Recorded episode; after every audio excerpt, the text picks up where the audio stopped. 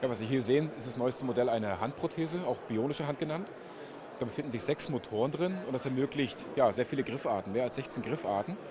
Und das ganz Besondere an der Hand ist, dass sie unglaublich klein und leicht ist. Also gerade Jugendliche, aber auch äh, schmale Frauenhände kann man damit äh, versorgen, wieder mit Prothesen. Und ein ganz neues Feld der Prothetik sind die Einzelfingerprothesen. Da habe ich mal hier so einen Finger in der Hand. Und damit ist jetzt erstmalig auch möglich, wenn einzelne Finger fehlen, die prothetisch elektrisch zu versorgen. Und wir steuern die Hand, ist jetzt natürlich nicht nur öffnen, schließen die Möglichkeit, sondern wir haben mit sechs Motoren viele Möglichkeiten, die Hand zu bewegen. Es wird kontrolliert, indem man zum Beispiel Impulse gibt.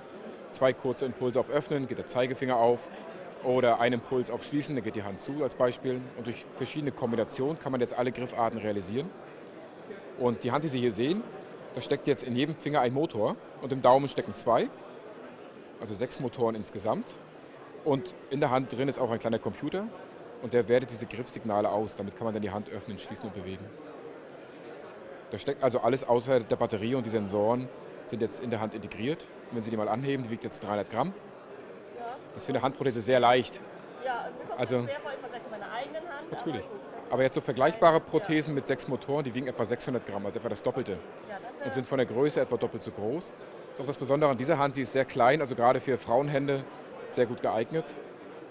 Und ist weltweit auch die kleinste Prothese überhaupt, die verfügbar ist.